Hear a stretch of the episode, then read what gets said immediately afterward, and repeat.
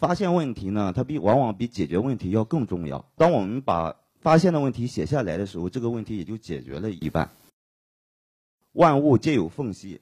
那才是阳光照进来的地方。人生不会只有收获，难免有伤口。啊，不要害怕生命中不完美的角落，因为阳光会在每个裂缝中散落。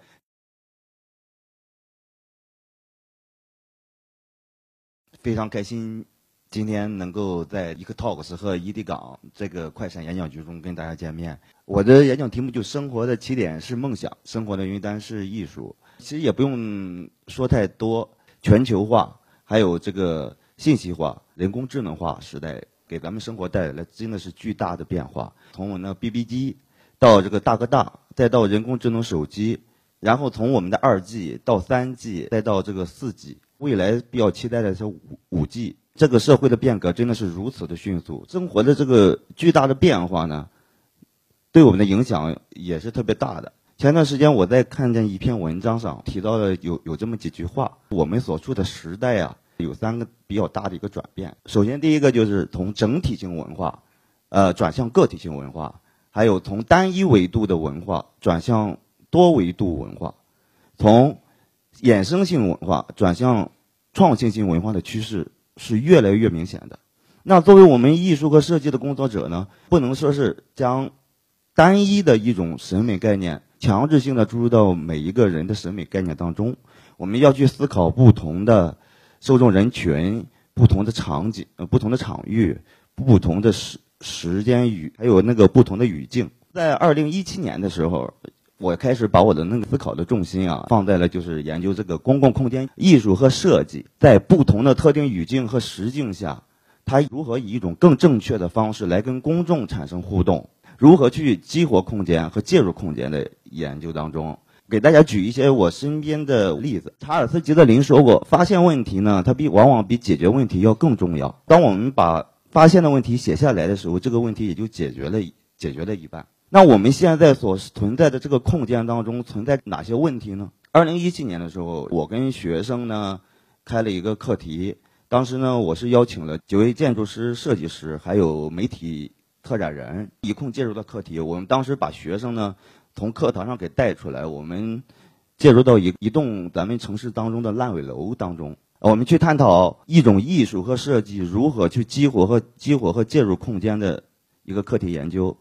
下面就是我给大家分享一点我们跟学生一起做的几个概念性概念性的案例，希望大家看了之后可能会给大家一些启发。这个小组的案例呢，它是呃运用了这种透明的这种玻璃材质跟太阳光结合起来做的一个探索性的尝试。他把这个烂尾楼的所有的空洞，通过这样的方式呢，让太阳光线以另一种方式重新照射到这样的烂尾楼空间当中。这个就应和了他最开始的一个初衷，叫万物皆有缝隙，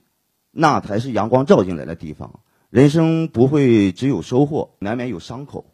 啊，不要害怕生命中不完美的角落，因为阳光会在每个裂缝中散落。像这样的概念性的设计方案呢，为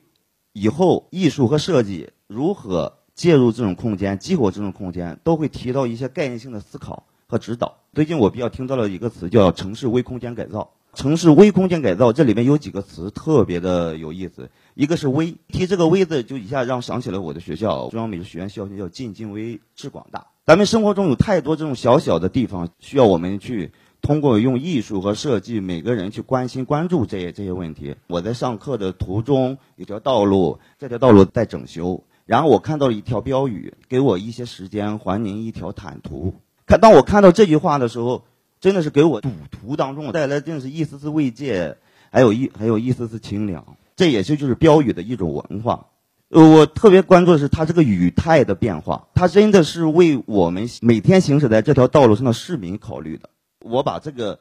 这种标语的文化划入到我的我现在在做的一个叫新空间美学计划当中的标标语。另外一个词就叫空间改造。空间改造并不是空间重建，它是修补。然它是再生一个好的空间的改造案例是什么样的呢？当一个好的空间改造改造能够跟生活和生存在这个空间当中的每一个个体都能产生更好的、更和谐的互动，在某一个点上产生共鸣的时候，这才是好的空间改造。当我一听到伊迪港做慢享生活作品的时候，当我一下就被这个命题感打动了，是一种。呃，艺术和设计的方式来介入到咱们商场的空间当中，我觉得特别有意思。尤其是咱们那个伊迪港提出的轻艺术，啊，慢生活的这样一个概念，它是一种生活态度，它是一种健康的心态，它是一种对人生的一自信，啊，然后还考虑到它的场域，主要是在这个休闲、娱乐、饮食这个区域。所以我们选择的是美食当中的素材，非常简单的水果，柠檬、西瓜等等，这种大家就都是喜闻乐见的日常之物，通过一种艺术的手法来把它把它重新组合，组合成一种新的形态，构建了一个云端的王国。而这一批系列作品做的只是云端王国当中的池系列，就交通工具系列当中的池系列和飞行系列这一。色彩的搭配呢，我可能比较随意，也比较随性的一个人，然后不愿意被一些特定的规矩所拘束住，所以说，咱们一提到色卡，比如说潘通的色卡，那我在这色卡的这一块的制作过程当中呢，没有去抄袭任何一个现在国际的标准色卡，而是重新从咱们这片区域，从咱们美食、轻艺术、慢生活的这个概念上，重新梳理出一套完整的色彩。完整的色色系，这个梳理过程，一个是从美食本身的颜色给提取出来，另一个呢是从哪里？从它的视觉感受，还有它的味觉感受来提取色彩，营造出一种明快、温馨、温馨的一种感觉。咱们慢享生活、轻艺术这个主题相结合起来，通过在做这一批系列作品的过程当中，一下子让我回到了童年的那种感觉，找到那种快乐的感觉，找到了自己的。心中之前那种梦想的一种王国，然后就再回到咱们之前的一个问题，就是艺术和设计如何以一种更正确的方式介入到公共空间，来跟公众产生互动呢？我有几个核心词，就是首先我们做的叫以人为本，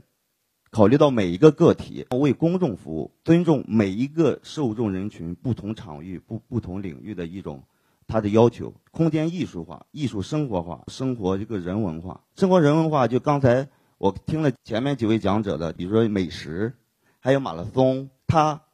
也是生活当中的非常重要一份子，它也是一种人文化的一个体现。而它同样是可以以一种非常好的方式去介入到每一个人群不同他的活动空间当中，跟所他接触的空间产生一种。呃，非常有效的互动关系，产生一种共鸣，产生这样的共鸣之后，自然而然的改变了原有这个空间的文化属性，也就形成了现在所谓的一种新的空间美学的呈现。我是希望有更多的人能够参与到这个新空间美学的计划当中来，用艺术的思维还有设计的理念来激活优化城市公共空间品质，重塑空间文化属性，走进我们的公众生活。构建一个丰富多彩的人文活动空间系统，创造性的发现我们的新空间，嗯，生活美学。谢谢大家，谢谢